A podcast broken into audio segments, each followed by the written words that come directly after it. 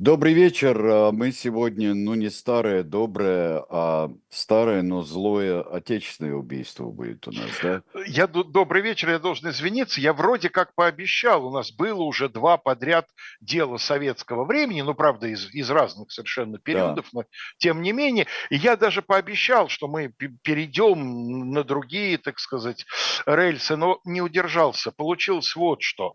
А, во вторник, когда мы уже с Леонидом Коцвой закончили программ «Параграф 43» созвонились для того, чтобы обсудить следующую тему, в разговоре возникло имя, которое буквально вот стало триггером, так сказать, э, э, наведшим меня на тему сегодняшней передачи. Я в свое время, сейчас буквально через несколько минут это имя, конечно же, обязательно назову. Ну, а мне очень хочется эту передачу посвятить э, в этот раз мы будем говорить не о явлении, потому что такое явление, как э, убийство советскими мужьями и советских жен, все-таки это не явление. Да, это глубоко чуждое. Да. Глубоко чуждое, поэтому отдельные случаи, конечно, бывали, но да, в целом... На местах. Да. На местах, как правило, да, совершенно верно. Вот. Но э, явления такового нет, поэтому сегодня мы как раз поговорим э, о следствии. Суд будет, безусловно, и не один, но мы поговорим именно о следствии, о следствии, которое я считаю одним из самых сложных видов человеческой деятельности.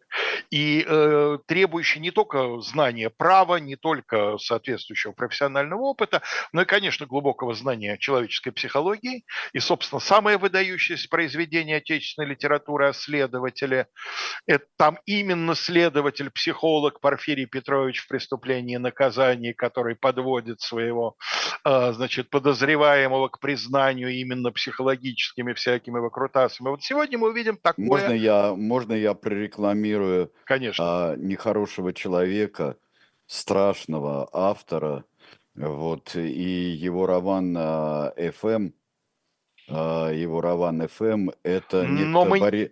мы не забудем Борис... упомянуть, что он иностранный Нек... агент и экстремист. Ну, иностранный экстремист вообще и так далее. А, это Борис Акунин. Конечно. Это Борис Акунин, и там очень интересный вот вариант, якобы первый вариант, который как раз был заказан и посвящался э, Порфирию Петровичу. А я от себя добавлю, что э, одно из мистических совпадений, связанных с этой передачей, заключается в том, что преступление и наказание увидело свет в 1866 году, а преступление или не преступление, о котором мы сегодня будем говорить, это 1966 год, так сказать, к столетию события, что называется. Да. Так вот, э, я хочу вспомнить э, одну э, очень светлую, к сожалению, давно почившую в Бозе газету. То есть она выходит, но это уже совершенно другая газета. Вот газеты, как и люди, знают не все, как и люди, знают периоды своего расцвета. Да? И когда мы говорим с придыханием, вот это та тех-то годов. Да? И вот, безусловно, одна из таких советских газет, о которых с придыханием можно сказать, это та 70-х годов, это литературка. Сейчас Андрей нам даст э, первую картинку. Это портрет человека Чаковский. с именем... Конечно, это Александр Борисович Чаковский. Э, человек, э, чья литературная, писательская деятельность у меня никакого совершенно восторга не вызывает, вот, но то, что он сделал с литературной газетой, вызывает глубочайшее уважение. Сейчас пишут, я прочитал кое-какие такие вот пренебрежительные отзывы, да ладно, да что там Чайковский. Это, он... это разрешенное, это специально сделали, чтобы там вот и так далее и тому Вот подобное. этого я, честно сказать, не читал. Я читал э, другую точку зрения, что вот э, Чайковский имеет очень мало отношения к тому золотому веку литературной газеты, дескать, он по 7 месяцев в году вообще во всяких творческих и периодических отпусках и командировках был, да, не он это. Я в это не верю, потому что в любой газете редактор, да, он может не каждый день вычитывать, так сказать, оттиск с красным карандашом за конторкой, но подбирает коллектив он, прикрывает а Чайковскому постоянно приходилось это делать, прикрывает своих сотрудников он, и если они ему верят, если они верят в его способности прикрывать и э, защищать, и, так сказать, делать их работу возможной, то они становятся и смелее, и отвязнее. Ну, ну кому, конечно. как, кому как не нам это знать, мы ну, работали, и, мы работали как... в одной редакции, где был такой главный ну, редактор. Да, да. Вот. А, только я хочу сказать, что с литературой там оказалось не очень а, весело, потому что а, человек, я просто очень хорошо помню, как а, сразу откра- откладывали первый том, она всегда в таких двух, э, двух томах. Конечно, да. И, и у нас...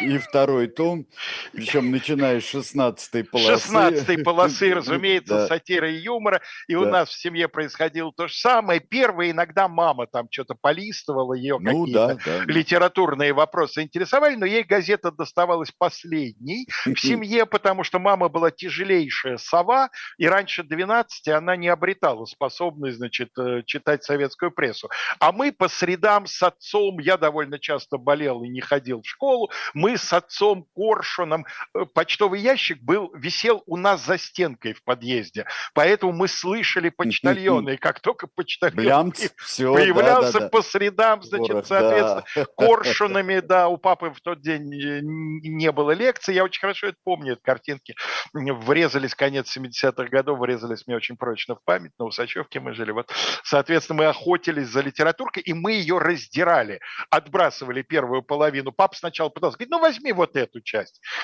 Потом хрен тебе папа, значит, и папа отдавал мне 16-ю полосу, он был человек великодушный. А вот потом я начал ее читать не с 16-й полосы, а с 12-й. 12 с 12 потому что 12 полоса – это почти в каждом номере судебный очерк. И вот, собственно, мы подходим к человеку, кто, эм, чье имя всплыло у нас в разговоре с Леонидом, потому что э, по а, основному образованию она историк и занимался, если не ошибаюсь, историей средних веков, а мы вспомнили все с книжкой о Екатерине II.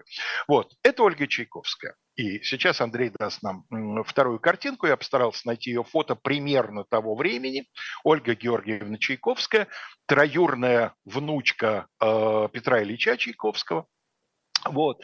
Кстати, пока я не забыл, еще одно мистическое совпадение. Сегодня, когда передача уже была подготовлена и анонсирована, я узнал, что сегодня э, юбилей у человека, чье имя неразрывно связано с золотым веком литературной газеты, большого друга нашей редакции, э, у Юрия Михайловича Роста. Юрию Михайловичу сегодня 85 лет. И я от всей души 85. хочу... 85. 85 Юрию Михайловичу Росту, да. Да, мы его поздравляем. Человека, человеку, чья книга «Эверест-82» в свое время привела меня в горный туризм. Ну. Я ему имел, имел счастье и возможность это сказать во время э, одного из книжных казино, еще там на Новом Арбате 11. Вот, ну, Юрий, Юрий Михайлович... Рост вообще такой человек, который каждого из нас э, в какое-нибудь свое дело привел. Вот. Куда-нибудь привел обязательно. А сколько газет наряду с литературкой числят его имя в числе своих золотых перьев и, естественно, фоторепортажей. И комсомолки он работал, и в общей газете он работал, и в новой газете он работал. Да? То есть вот все, что было в советской и постсоветской журналистике самого, что не замечательного, так или иначе, а, как правило, так, а не иначе, рост к этому имеет отношение. С днем рождения, Юрий Михайлович, долгих лет жизни, как говорят в одной стране, до 100 120. Вот. Э, так вот, Ольга Чайковская, историк по образованию, стала э, одним из блестящих э, авторов вот этих самых судебных очерков. И вот дело, которое, о котором я сегодня рассказываю, это дело, которое подробно в двух очерках, в двух сериях в ноябре 1970 года появилось на страницах литературной газеты. 1966 год. А, да, значит, э, э, дайте нам, пожалуйста, Андрей, э, проскочив третью, дайте нам, пожалуйста, четвертую картинку там, где карта. 1966 год. Это север Ленинградской области. А, значит, ну, географически можно сказать, не административно, а географически можно сказать, что это Южная Карелия. Да? Озеро Вокса. Самый крупный из островов на озере, остров Оленей.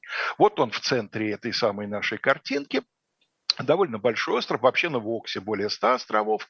И вот туда э, почти уже ночью, 12 июня 1966 года, на электричке приезжает молодая супружеская пара с байдаркой для того, чтобы провести там пару дней. Именно пару, не больше, потому что э, через три дня, 15 у женщины, ее зовут Татьяна Томилина, уже взяты билеты с ребенком, у них маленький сын трех лет, они вместе с ребенком должны уехать в ее отпуск на ее родину, на Украину, там, значит, провести эм, э, часть лета у ее родителей. Значит, вот у них на, на все про все, на этот импровизированный, внезапно достаточно возникший поход, у них два дня. Значит, уже ночью, ну, ночь, надо понимать, что это Ленинградская область, что это практически период белых ночей, 12 июня, да, ночи достаточно короткие. Значит, ночью они готовят эм, э, какой-то там ужин, значит, э, чуть-чуть выпивают, немного кофейного ликера, ей много нельзя, она беременна, и, так сказать, муж уговаривает ее выпить глоток, потому что довольно холодная ветреная погода. Потом у них случается какая-то там размолвка, у них они часто случались. И он засыпает по его версии, а утром проснувшись, он ее не обнаруживает, не обнаруживает и байдарки, он выходит на берег озера, видит там старичка, который ловит рыбу, спрашивает его, не видел ли он, значит, девушки в светлом свитере. Тот говорит, да вот она уплыла вот недавно, да, девушка. Ну и он на какое-то время успокаивается, решает, что она решила там успокоиться, поплавать сама по окрестностям, но через несколько часов, когда она не возвращается, он начинает ходить по острову, искать ее, спрашивать людей, какие-то рыбаки к вечеру помогают ему перебраться обратно на материк, он является в милицию, делает заявление, что вот пропала жена, дальше начинаются поиски. А через 8 дней рыбак замечает блестящий на солнце, торчащий из воды предмет, он окажется байдарочным веслом. Значит, когда он тянет это весло из воды, то выясняется, что там же у поверхности воды плавает тело. Когда подцепляют тело, то выясняется, что к телу за двухметровый шнур прицеплена байдарка. Прицеплена следующим образом. На конце шнура, который крепится к ее э, одежде, на другом конце шнура привязаны ножницы. И эти ножницы э, то ли завязаны, то ли перехлестнулись за эм, э, значит, э, элемент каркаса байдарки. Вот таким вот образом они оказались в этой самой связке. Это Татьяна Томилина. Tá Desculpa. Сначала э, работники милиции, которые проводили первичный осмотр места происшествия, э, пришли к выводу, что имеет место несчастный случай, тем более, что погода в ту ночь была, ну, далекая от идеальной. Кстати говоря, когда они собирали байдарку на берегу, приехав на электричке, им встретился старичок, этого старичка нашли потом, и э, старичок сказал, ребят, ну куда же погода-то, вот смотрите, волна на озере, куда же вы на такой старой байдарке, вон она у вас штопанная, ну, а женщина женщина ему ответила, Татьяна, вот, ничего, дедушка, она, значит, если что, еще подлатаем, да? И э, работники милиции решили, что несчастный случай. Но через некоторое время в милицию пришло письмо, подписанное э, несколькими людьми, среди которых были соседи и сотрудники, значит, супругов Томилиных по институту, его сотрудники, его сотрудники, он работал в Ленинграде в Институте физиологии имени Павлова. Сам он был физиком по образованию, но вот, значит, переключился на темы, где физика была достаточно тесно э, связана с биологией. И, э, значит, вот в этом письме выражалось э, сомнение в том, что происшедшее имеет, значит, эм, естественный характер. Говорилось о том, что супруги периодически часто ссорились, и что что человек, вот он, э, Вячеслав Томилин, такой вот он, значит, подозрительный. В общем, одним словом, у следственных органов возникают основания для того, чтобы рассмотреть вопрос о возбуждении уголовного дела. Уголовное дело возбуждают, и его принимает к своему производству очень опытный следователь, старший следователь прокуратуры Ленинградской области э, Генрих Ефимович Подвидз. Сейчас нам эм, Андрей покажет его э, фотографию. Э, к сожалению, это единственная, она плохого качества, но это единственная Какая фотография. документов, да, не будет? Совершенно верно. Я нашел ее на сайте э, «Память народа». Дело в том, что он совсем молодым человеком во время войны сначала учился, а потом служил в летном училище на Урале. И вот оттуда, эм, понятно, что эта фотография уже не военного времени, но вот, видимо, там они нашли какую-то фотографию с документов. И вот следователь Подвиц, которому не раз до этого приходилось рассматривать различные сложные психологические дела, он э, принимает это дело к своему производству. И в конечном итоге постепенно э, приходит к выводу, что дело значит, в значительной степени нечисто. Во-первых, Действительно, история семейных взаимоотношений супругов Томилиных, ну, мягко говоря, далека от идеала. А, Причем об этом говорят и люди, которые, в общем, хорошо к этой супружеской паре относятся, да, то есть это не, не злой поклеп и навет сплетников соседей или там коллег по институту. Есть объективные в пользу этого данные. Значит, э, Вячеслав Томилин, Сейчас нам, ну, давайте, Андрей, покажем следующую картинку. Это фотография острова Оленей, э, один из ракурсов. Мне хотелось, чтобы ну, красоту этих мест вы оценили. А вот следующая фотография, которую сейчас мы э, получим с вами, она взята, это экранка, экранная копия, взятая из эм, передачи «Следствие вели» с Леонидом Коневским, которая вышла в 2011 году. Передача называется «Двое в лодке, не считая убийцы». И всем, кого заинтересует эта тема, это дело, я советую эту передачу посмотреть. Я на нее сегодня буду не раз ссылаться. Ну, естественно, благодарность создателям передачи за то, что их видеоматериалами отчасти мы можем тоже пользоваться. Вот, э, собственно говоря, э, Вячеслав Танилин. Э, красивый, умный, талантливый, разнообразно одаренный, уверенный в себе. Он обладал, судя по всему, не таким редким в темпераментных мужчинах качеством. Он очень быстро и очень сильно влюбля... влюблялся, буквально вспыхивал, воспламенялся как огонь, а затем также быстро остывал. Это приводило к тому, что у него было много романов, что на него было много обиженных женщин. В свое время у него вспыхивает такой же страстный роман с Татьяной Томилиной. Пожалуйста, Андрей, дайте, дайте нам следующую фотографию.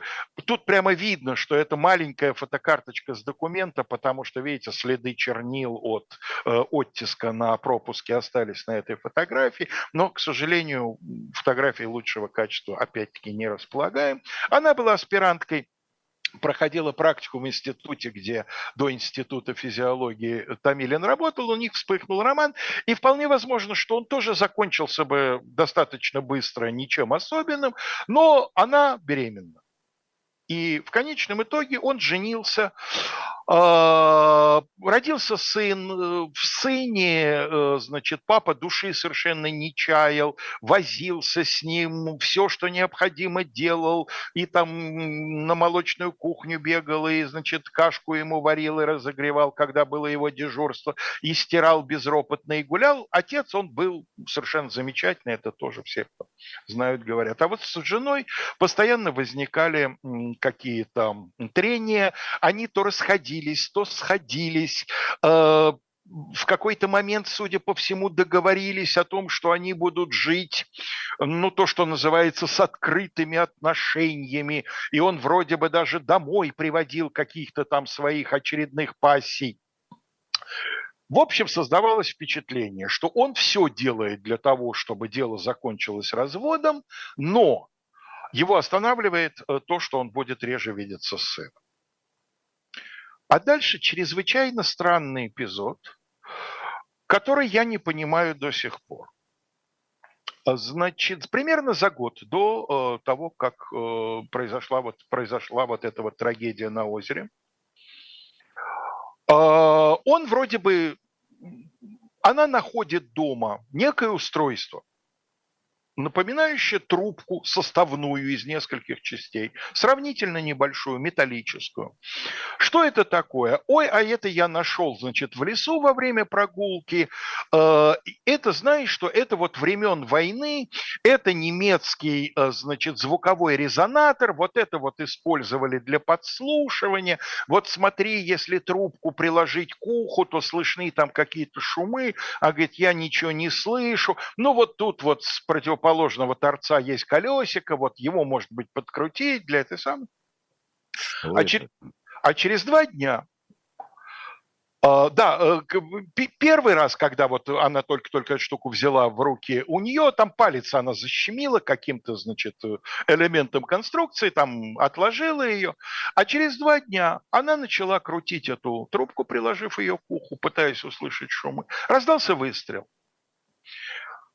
Оказалось, что это самодельное устройство, а, которое, как потом будет на следствии объяснять Томилин, а, было придумано им, ну или подсмотренный где-то. Он, в общем, практически инженерное образование имел. А, значит, э, самодельное устройство для стрельбы охотничьими патронами. Гладкоствольные, естественно. То есть вот в эту трубку вставлялся один охотничий патрон, и в момент, когда она взяла это в руки, там был охотничий патрон, он был заряжен дробью. И э, подкручивание колесика на самом деле приводило э, в действие спусковой механизм. Мы к этой штуке обязательно вернемся. Потому что для следствия это, конечно, важнейший эпизод, доказывавший, что он запланировал ее физическое устранение задолго до того, как оно наконец получилось, что он изготовив вот эту дьявольскую штуку, значит, подбросил ее, спровоцировал на интерес, э, сказав, что это акустический прибор, э, как бы сконструировал вот эту будущую ситуацию, что она будет прикладывать к уху, что она будет, значит, эм, крутить вот, эту самое, вот это самое колесико. И только по счастливой случайности дело закончилось достаточно серьезной травмой, в общем, с одной стороны обезобразившей ее лицо, а не смертью. Правда, тут у меня есть вопросы, но так и у следствия они были, и у Ольги Чайковской, разумеется, они были. Мы к этой штуке еще обязательно вернемся. Значит, после этого, э, после этой неудавшейся по версии следствия попытки, э, значит, он эм, э, спонтанно уговаривает ее поехать с ним на пару дней в поход, а он заядлый турист, и ее, так сказать, приохотил То есть в свое это время. не необычно, это не необычно. Что это не необычно, нет. Он вообще, как он еще молодой человек, но он уже исходил немалую часть Советского Союза, исходил и сплавал там разными способами, да, и она с ним не раз э, вместе с друзьями, вдвоем они во всякие вот такого рода мини-экспедиции отправлялись. То есть ничего необычного в этом нет, байдарка у них своя собственная. Сейчас нам Андрей покажет э, следующую фотографию. Значит, дело в том, что в фильме «Следствие вели», там есть несколько косячков, ну, не влияющих, в общем, как говорится, на ходовые качества, вот, в частности, самый крупный из тех, что касается видеоряда, касается того, что когда демонстрируют байдарку в кадре, это все время байдарка типа таймень. Каневский даже в один из моментов говорит об этом прямо, что это таймень. Ну, собственно, байдарочники не перепутают. У них не могло быть тайменя. В 1966 году таймень начали производить через 10 лет только. Э, значит, у них, скорее всего, было вот то, что на фотографии. На фотографии салют, Угу. Может быть, у них была Ладога, может быть, был Луч. Эти, эти байдарки тогда э, тоже уже производили. РЗ еще не было, Таймени еще не было. Ну вот, э, Значит, они приплывают на байдарке на остров. Он э, уговаривает ее выпить э, кофе и коньячного ликера.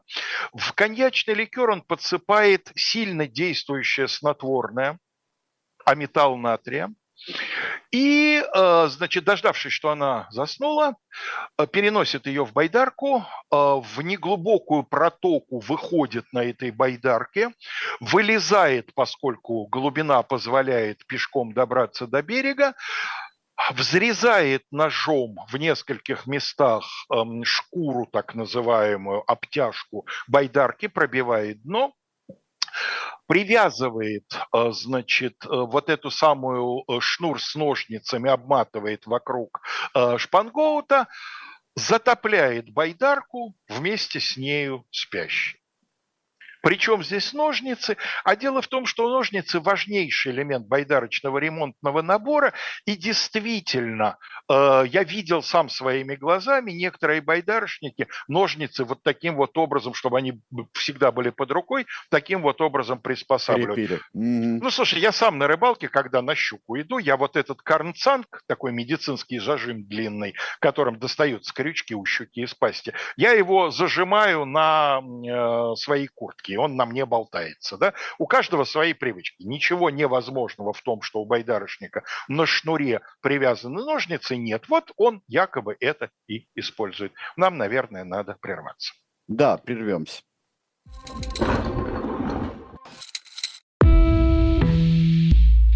Вы лучше других знаете, что такое хорошая книга. Мы лучше других знаем, где ее можно купить. Книги на любой вкус с доставкой на дом. Интернет-магазин «Shop Дилетант Медиа».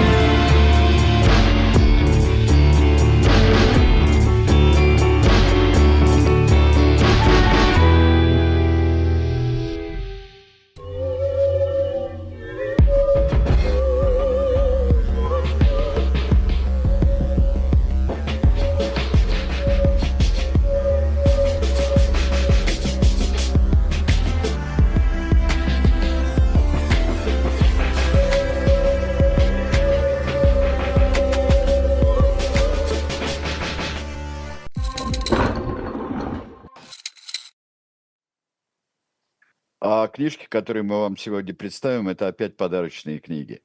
Подарочные книги совершенно замечательные э, есть. Причем а, среди них, ну, там есть объединенные вот произведения, полные или неполные собрания там рассказов Эдгара По, например, или Конан Дойля, а, одна серия рассказов, другая серия рассказов. Райдер Хаггард есть. Но а, я увидел замечательную совершенно вещь. Это Кун но сказки цыганского народа. Ведь он же, он же много вообще делал разных, у него есть и, и а, у него есть и а, мифы вообще разных народов, и а, объяснения ислама у него есть. И, а, а вот цыганские сказки, я его, честно говоря, не читал. Так что для вас... Первый раз слышу об их существовании, да. Это э, книжки эти вообще все у нас в одном, каждый из них в одном экземпляре. Книжки дорогие, сильно дорогие, но это такая вот книжка, книжка мечты. Если есть какая-нибудь мечта э, у вас, и нет там 750 изданий, которые у вас уже э, существуют, того же Конан Дойля, то э, тогда э, я думаю, что стоит посмотреть на это. Ну и, естественно, еще две недели, еще две недели у нас предзаказ. Через две недели, вернее, выйдет уже выйдет уже и будут первыми получать те, кто э, совершил предзаказ. Причем не только это выгодно финансово, но выгодно еще по времени. Так что самые первые люди это тот, который предзаказал графический роман «Спасти э, княжну Тараканову». Я посмотрел, я тут рассказывал, что я посмотрел там э, замечательно вырисованы корабли, что, что для меня всегда очень очень по-детски важно, там, с детства важно, чтобы все было на месте, чтобы все было там, где, там, где полагается. И это хорошее, и с такими суровыми моряками, то ли на Вильботе, то ли на Баркасе они идут, а, к этим линейным кораблям а, Орлова, которые стоят в бухте. Ну вот, это наше вам предложение. А, чат у нас а, а, комментирует. Все-таки а, с одной стороны, там все вспоминают американскую трагедию. Конечно, разумеется. Да, но тут, а, а, тут еще рассуждение о ножницах, рассуждение об изощренном способе, рассуждение ну, достаточно такие простые человеческие, что он не мог развестись и как-то договориться. Он мог, он мог чтобы развестись. С, чтобы с сыном быть. Ну, трудно сказать. Дело в том, что, в общем, э, чужая душа, конечно, потемки. Развестись он мог, но в Советском Союзе в еще большей степени, чем в современной Российской Федерации, суды соблюдали правила. Для того, чтобы мужчина добился, чтобы ребенок остался с ним, должно было что-то сверхъестественное произойти. Да? То есть мать должна быть, ну, совершенно никуда, негодной вести там асоциальный ну, да. образ жизни да. и так далее. В случае Татьяны Томилиной на это надежды не было ни малейшей, она была замечательной матерью матерью. Так вот, э, Подвиц собирает все это, находит, он вообще он фантастическую работу проделал, я хочу сказать.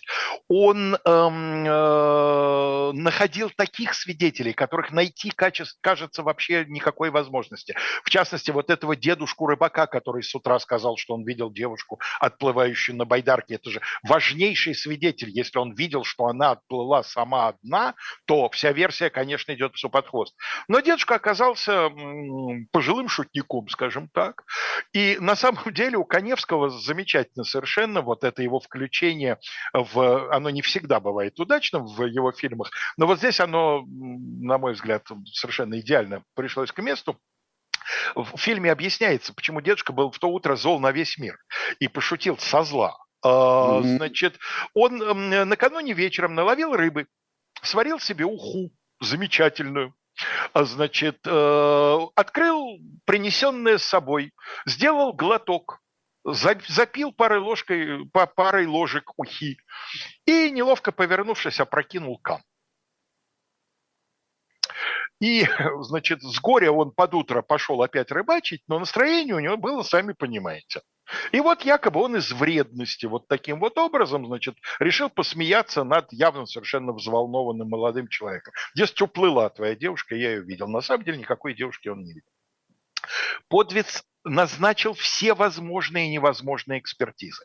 В специальном бассейне в Институте океанологии проверялось э, при помощи известной спортсменки-водницы, проверялось, в какой ситуации байдарка может перевернуться с, человека, с человеком в ней. Значит, какой э, вот шнур такой-то длины, насколько он дает или не дает возможность человеку, если произойдет переворачивание, выбраться.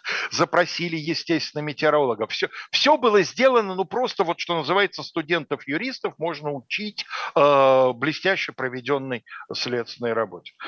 После чего Тамилин признается. Признается и пишет длительное признание, в котором объясняет, вот, собственно говоря, да, не хотел расставаться с сыном, вот, да, жену давно разлюбил, вот, да, другой возможности не видел, вот, да, покушался на нее за год до этого, изготовив вот это самое устройство, все, дело уходит в суд. Ленинградский областной суд э, в открытом заседании около шести месяцев рассматривает это дело, заслушивает бесконечных свидетелей, заслушивает экспертов, все, что можно сделано. Никаких следов торопливости, никаких следов поверхностной работы. Выносится приговор 15 лет лишения свободы и 3 года ссылки после этого.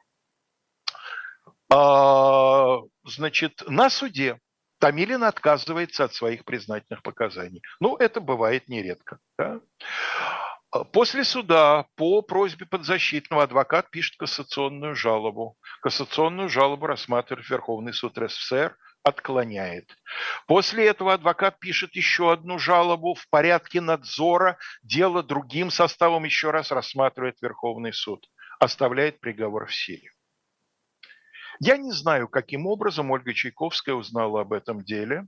Может быть, от Подвидза. Они были хорошо знакомы, сейчас я об этом скажу. Может быть, пришло письмо из колонии. Может быть, еще каким-то образом. Этого мы, к сожалению, уже не узнаем. Ольга Георгиевна уже нет живых но она этим делом заинтересовывается, она получает возможность ознакомиться с 21, если не ошибаюсь, томом дела, внимательно его изучает, добивается командировки, едет в колонию, несколько дней разговаривает с уже отбывающим наказание Томилиным, возвращается. Я не знаю, разговаривала, разговаривала ли она до этого со следователем, но появляется статья. Сейчас нам Андрей покажет ее заголовок. Вот раздел «Морали права», тот самый знаменитый. Да, да? драма Стать... на озере Вокса. Драма да. на озере Вокса с подзаголовком «Судебный очерк». Это вторая статья этого цикла, вторая половина. Ну, первая выйдет э, за, э, через один номер назад. Значит, это э, 48-й номер, конец ноября, а э, первая часть выйдет в 46-м номере в э, середине ноября. Что Ольга Чайковская пишет? В первой части она достаточно добросовестно излагает э, аргументы следствия и все то, что следствие накопало в э, значит, подтверждение своей версии. При этом она упоминает, что она хорошо знакома с Подвидзем и э, напоминает читателям э, очерк, который она опубликовала за полгода до этого – очерк, который называется «Пустая душа», и который посвящен делу поразительно схожим. Муж избавляется от своей жены, убивает ее. А, главным его мотивом является то, что она угрожает ему разводом, и она собирается подать на раздел имущества, а это предполагает в том числе а, раздел их э, двухкомнатной квартиры а он совершенно на этой квартире помешан. Когда они ее получили, поэтому она и претендует, что это совместно как бы полученное имущество, да? А, когда они ее получили, он человек очень бережливый, такой даже скопидомный, он тратил все деньги, он инженер, значит, преподаватель в ВУЗе, но инженер по образованию, он там сам изобретал какую-то мебель своей конструкции, какие-то там ниши, что-то сам мастерил, что-то профессионалам заказывал, совершенно э, там на работе ни о чем другом не мог говорить, как о том, как он циклевал паркет, как он доставал для него лак и так далее. То есть эта квартира была для него абсолютно живым существом, гораздо более дорогим, видимо, чем уже надоевшая к тому времени жена. Ну и вот задумав, достаточно хитроумно задумав эм, это преступление, он его совершает. И вот Ольга Чайковская в этой статье, где она пишет буквально гимн следствию и следователю, э, она особенно отмечает его умение работать с психологическим портретом. Приведу пример, э, приведу отрывок. Это не первое дело подзвезда, которое я изучаю, мне уже знаком стиль его работы. Пласты жизни он взрывает глубоко, вникая в суть характеров и взаимоотношений. Этот его психологический метод требует неторопливого и спокойного подхода к явлению. А по натуре подвиц, насколько я могу судить, человек взрывчатый, но не внешне, а сдержанно и подспудно. По блеску глаз можно регистрировать взрывы. Он плотный, верткий, в ходе разговора часто вскакивает, а если и сидит, то все время что-то чертит. То план некогда бывшей операции, то схему собственного хода рассуждений чертит и отбрасывает листки. Он вообще быстр и в понимании мысли, и в действии. Такой удачный сплав. С одной стороны хватка и стремительность, а с другой неторопливая глубина анализа, умение равномерно и планомерно углубляться в суть предмета. Следователь Божьей милостью, сказал мне один юрист. Ну, согласись, практически панегирик. Абсолютный, да. Вполне, вполне возможно, совершенно заслуженный. Да? И да, дальше, скорее всего, вообще-то. Дальше о методе. Психологический метод, которым работает подвиц, очень труден. Чтобы понять другого человека, нужна собственная духовная культура. Вот почему этим методом не все умеют пользоваться. Вот почему этому методу нужно специально обучаться. Иной раз бывает такой психологизм, что не знаешь, куда глаза девать от стыда. Так в одном обвинительном заключении вина юноши доказывалась в частности и тем, что при виде трупа он побледнел. Да не просто побледнел, все побледнели, а больше других. Порой же психологический неразборчивое слово, подменяют работы и на впечатление, как правило, скверное. Но это уже, конечно, не расследование, а фальсификация, но в руках профессионала, как мы увидим, этот метод в высшей степени результативен. И вот после таких строк панигерических, да, всего через полгода, очень похожее по своей сути дела, у Ольги Чайковской вызывает серьезные сомнения. Собственно говоря, после первой части следователь не должен был особенно затревожиться – но то ли Подвиц действительно человек очень э, чувствительный к э, всяким маленьким штучкам и легко их э, разглядывающий, разгадывающий. То ли я вполне допускаю Ольга Георгиевна, ну, из этических соображений, ознакомила его заранее с второй частью статьи. Так или иначе, он, видимо, почувствовал, что во второй части, или знал, что во второй части будет не так все для него хорошо, и э, обращается в газету. Ну, собственно, я процитирую. Вторая часть открывается редакционным врезом. Редакция приносит свои извинения читателям за то, что окончание очерка драма на озере Вокса не было опубликовано в прошлом номере. После того, как появилось в печати начало этого очерка, была получена телеграмма от старшего следователя Ленинградской областной прокуратуры Г.Е. Подвидза с просьбой приостановить дальнейшую публикацию материала, организовав, цитата, «проверку высказывания специалистов». Ну, видимо, он просит проверить высказывания автора, какие еще специалисты ну, скорее всего, есть, какие есть в статье, да. Но надо сказать, что вот газеты такие, как «Литературка», как тогдашняя «Комсомолка», как потом «Новая газета», то есть те газеты, которые имеют дело в том числе с судебными очерками, они, конечно, прикрываться умеют, да, и гениально совершенно прикрылись, и я думаю, что э, Чайковский, наверное, приложил к, к этому руку. Выполнив пожелание Г.Е. Подвидза, редакция ознакомила с работой Чайковской члена-корреспондента Академии наук СССР М.С. Строговича. Я хочу сказать, что более крупного, по крайней мере, по формальным заслугам, э, ученого-криминалиста, чем Михаил Самуилович Строгович, на тот момент, в общем, наверное, в Советском Союзе не было. Заслуженного деятеля науки РСФСР, профессора доктора юридических наук Перлова и профессора доктора юридических наук Никифорова. Они единодушно порекомендовали литературной газете продолжить публикацию судебного очерка «Драма на озере Вокса», признав аргументацию автора убедительной, а постановку вопроса правомерной.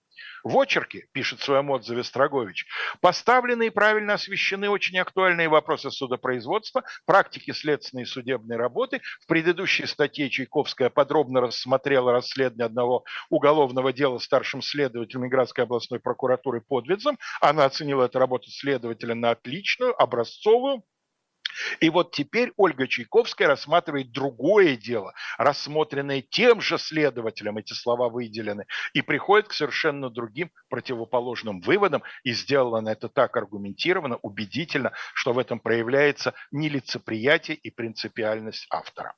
Так. Что же, собственно, Ольга Чайковская такого написала? Ну, во-первых, она пишет о том, что психологический метод, вот тот самый, который она так превозносила в исполнении следователя в статье «Пустая душа», да. что надо пользоваться им очень аккуратно. Вот что она имеет в виду. Она говорит, да, Портрет, психологический портрет э, Томилина получается, ну, не очень красивый. И я, пишет она, совершенно не собираюсь э, изображать из него э, человека противоположного, белого и пушистого. Да, у него было и то, и то, он позер, он Дон Жуан, это все есть. Но смотрите, он нежный, трогательный отец. Но смотрите, он человек, э, ведущий бескорыстно большую общественную работу, руководит в институте семинаром, э, руководит, значит, семинаром для увлекающихся школьников. Вот он перешел с одной работы на другую, на новой работе он гораздо меньше получает, чем на прошлой, но перешел, потому что его интересует эта научная тема, то есть это человек не примитивный, это человек яркий, талантливый, одаренный, так сказать, не надо надо подходить к нему только с одним мерилом. Очень интересно, возникает у нее версия с самодельным самопальным устройством. Она находит в деле показания некоторых приятелей супружеской пары, которые говорят, ну она же знала, что у нее в руках. Он же ей рассказал. Он ей рассказал, что это макет, ну, действующий, но макет пока еще не конечное изделие, что это действующий макет охотничьего пистолета, что он его, значит, мастерит, потому что вот он планирует там на следующее лето какую-то дальнюю экспедицию в горы, там могут быть звери, охотничьего ружья у него нет, там это сложно, там зарегистрировать, то есть пятое, десятое. Вот он решил сделать самодельное такое вот устройство для самообороны, пистолет, стреляющий охотничьим патроном Наполеоном. И она знала о том, что это такое. Он ей рассказал и все показал. А как же так? Как же все произошло, говорит Ольга Чайковская. А вот похоже, что она пыталась покончить с собой. Но дробь оказалась слишком мелкой, и поэтому вместо, значит, э, вот смертельного исхода получилась э, травма. Увечье, Пытался покончить да. с собой из-за семейных неурядиц. А почему, откуда взялась эта история с акустической штукой? А это они потом придумали. Надо же было врачам что-то объяснять, надо же было в травмопункте что-то объяснять. А ему-то за изготовление этой штуки ломилась статья Уголовного кодекса, я сейчас номер не помню, что-то в районе 100, 137 изготовление, значит, этого самого... И за нее а, серьезно давали? От трех до восьми за нее давали. О, мама родная.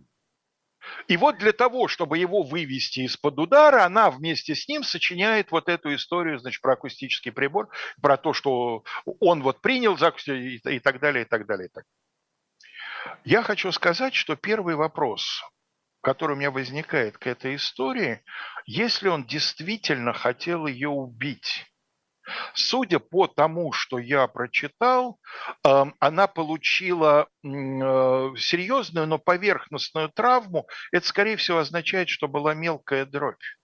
Если бы он хотел ее убить, ну, извините, конечно, ужасно звучит, но кабанем жаканом в таком случае патрон заряжают. Крупной дроби или картечью. Ну, кто, ну, же, да. ути, кто же утиную дробь-то в этом случае? Но а. он, он а, сведущ был в этом деле. Трудно сказать. Судя по тому, что раз он объяснял, что ему он это все изобретает, потому что у него нет охотничьего оружия, и, соответственно, значит, там, видимо, он не был охотником. Но если он много путешествовал, вполне мог там путешествовать вместе с другими, кто брал с собой охотничье оружие. В экспедиции нередко берут. И вполне возможно, что он как-то с этим ознакомился. Но, кроме того, литература существует обширная, да? Друзья-охотники есть, в конце концов, для таких случаев. Одним словом, а, вот с этой самой трубкой все достаточно непонятно, и у Ольги Чайковской есть версия, которая худо, бедно, но предоставляет другой взгляд на возможное ее, значит, это самое. Теперь, а, что касается, а, собственно, происшествия на озере.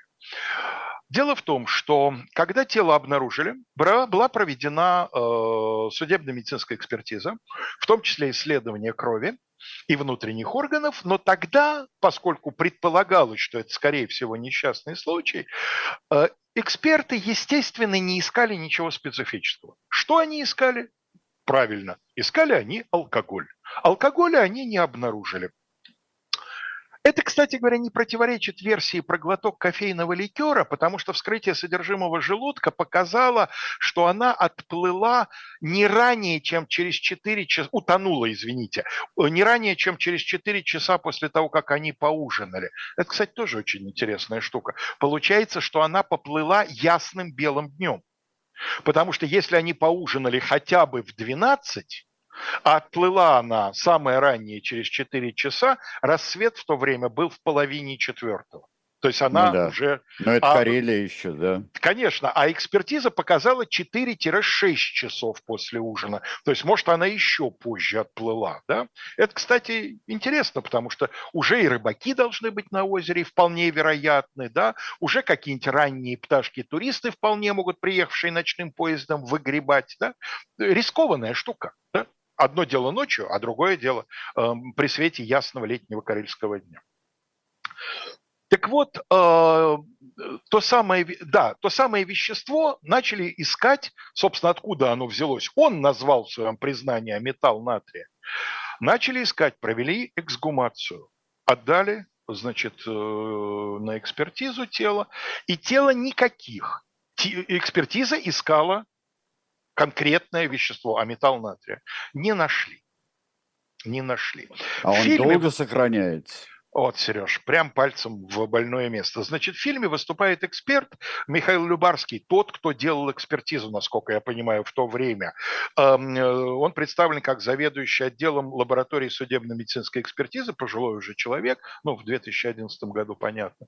Значит, эм, он сказал странную для меня фразу. Вот не нашли алкоголя и не нашли снотворного, ну, она же вот долгое время провела в воде, вымывается. Ох, далеко Это не все вымывается. Далеко не все вымывается. Бывало, что и после нескольких месяцев обнаруживали самые различные соединения. Но дело в том, что когда сделали экспертизу вот тогда, вторую, именно по этому веществу, то эксперты честно написали, мы не знаем, сколько это вещество сохраняется в организме. Поэтому мы можем только зафиксировать, что в останках его не обнаружено. Означает ли это, что его вообще там никогда не было? Или означает, что после нескольких месяцев оно, значит, уже не может быть обнаружено? На этот вопрос мы ответить не можем. То есть подвисает большой знак вопроса. Но сомнения, как известно, в уголовном процессе должны трактоваться в пользу обвиняемого. Что касается, э, значит, ножниц, там тоже история. Э, на суде было показано, что э, вот этот вот конец шнура вместе с привязанными к нему ножницами обернут вокруг, значит, стринга, стрингера, нет, фальшборта, через, за фальшборт он то ли зацепился, то ли был обмотан. Ну, да. Значит, он обмотан двумя захлестами. А это само произойти не может, это значит точно рукотворно. Но дело в том, что Чайковская из материалов дела выясняет, что оказывается человек, который обнаружил лодку, сначала на следствии не просто показал, а даже нарисовал своей рукой, как это все выглядело. И на рисунке один захлест. Откуда взялось два? Он давал показания повторно, и потом они были оглашены на суде, а давал он показания повторно, находясь в больнице после тяжелой черепно-мозговой травмы в результате автомобильной катастрофы и, эм, значит, недавно проведенной операции на мозг. То есть, мягко говоря, его уточнение уточнение, которое сильно осложняет обвиняемого жизнь, значит, эм, тоже в этой ситуации выглядит э, сложно. Вот что я хочу сказать. Что, какое впечатление у меня осталось от этого дела? Ничего не понятно. Я не склоняюсь ни к тому, ни к другому выводу. Понятно, что Подвиц очень серьезную работу проделал. Есть один аргумент, который почему-то вообще не упомянут во второй части очерка Ольги Чайковской, а это важнейшая для следствия улика. Дело в том, что вот тот же эксперт в фильме рассказывает о том, что разрезы в днище байдарки были сделаны острым ножом. Это не могли быть разрезы, разрывы, получившиеся от того, что байдарка там на подводные камни налетела. Ну, да. Ров, ровный разрез. А такой разрез, конечно, мог быть сделан только специально, тем более, что ножа у нее с собой не было. А разрезы нужны для чего? Байдарку ведь хрен так просто утопишь. А вот для того, чтобы она затонула, нужно, чтобы в нее начала поступать вода. И самое простое, конечно, если в байдарке тело находится, сделать несколько разрезов и, надавив на байдарку, тем самым вызвать... Уже пропустить воду, да? Про пропустить воду. Но в любом случае, следователь сделал свою работу хорошо, Ольга Чайковская свою журналистскую работу сделала блестяще. Не ее дело это дело расследовать. Ее дело увидеть, усомниться, усомниться, увидеть, увидеть э, и э, и квалифицированно об этом да. рассказать. Э, я не знаю, как у них после этого складывались отношения с Подвидзом. Я, к сожалению, ничего не нашел э, об этом человеке. Э, я даже позвонил, взял на себя смелость, позвонил, пользуясь хорошими отношениями Генри Марковичу Резнику. Он как раз во второй половине 60-х уже работал в институте прокуратуры. Я его спросил, говорю, может, вы знали этого человека? Он был известный следователь. Нет, к сожалению, они не были знакомы. Кстати говоря, когда мы это дело стали обсуждать, Генри Марчев вспомнил вот по этой публикации в литературке, Угу. Я спросил Геннадия Марковича, а может быть так, что ну вообще-то ведь вышка за такое светит, да? Преднамеренное убийство беременной, ну, да. заведомо беременной женщины. Ну да, конечно, маленький ребенок, ну да, конечно, до этого у него он никаких преступлений не совершал, ну да, наверное, были положительные характеристики с места работы. Я говорю, это может означать, что суд все-таки в чем-то сомневался, поэтому решил высшую меру не выносить. Э, Резник сказал, да, это вполне возможно. Слушай, а все-таки психологически а, он нежный и э, такой отец. Он, а, а, у него беременная жена. Он, то есть там ребенок. Если он так относится к детям, или он только к этому конкретному Сереж, а может ребенку? быть только к этому, может быть не родившийся, То есть это... для него был еще частью нелюбимой жены, а вот появившийся на свет уже частью его самого. Но это, мне кажется, нетрудно себе представить. Ну, это можно себе представить. Во это можно себе представить. А психология темы сложна, и Чайковская об этом много пишет, что, конечно. Я не успел рассказать о том, что появится через полгода еще статья заместителя генерального прокурора СССР. А, нам Андрей сейчас даст его э, фотографию. Значит, это пришедший в свое время в генеральную прокуратуру вместе с Руденко Михаил Петрович Маляров, он из военных прокуроров. Вот, он написал такую статью, такую типичную, значит, все проверила прокуратура, нет, следствие проведено добросовестно. Дальше довольно много такой типичной трескучей демагогии. Вот это нормальная ситуация когда пресса, четвертая власть, как бы она ни была придавлена в Советском Союзе, но она выполняет свою функцию, и компетентные органы не отплевываются, не отругиваются, не говорят «пошли нафиг», а подробно, обстоятельно, проведя повторную проверку, дают аргументированный ответ. Ну вот так. Это, да, это какой-то такой достаточно образцовый случай. Да. Образцовый, да. Ну, у литературки таких быть. было много. А да, потом, да, да, там еще под... престиж. А там был Евгений Богот, а там был Александр Борин уже в это время. А потом туда придет Ваксберг, а потом Ладно. туда в этот отдел придет Щекочихин.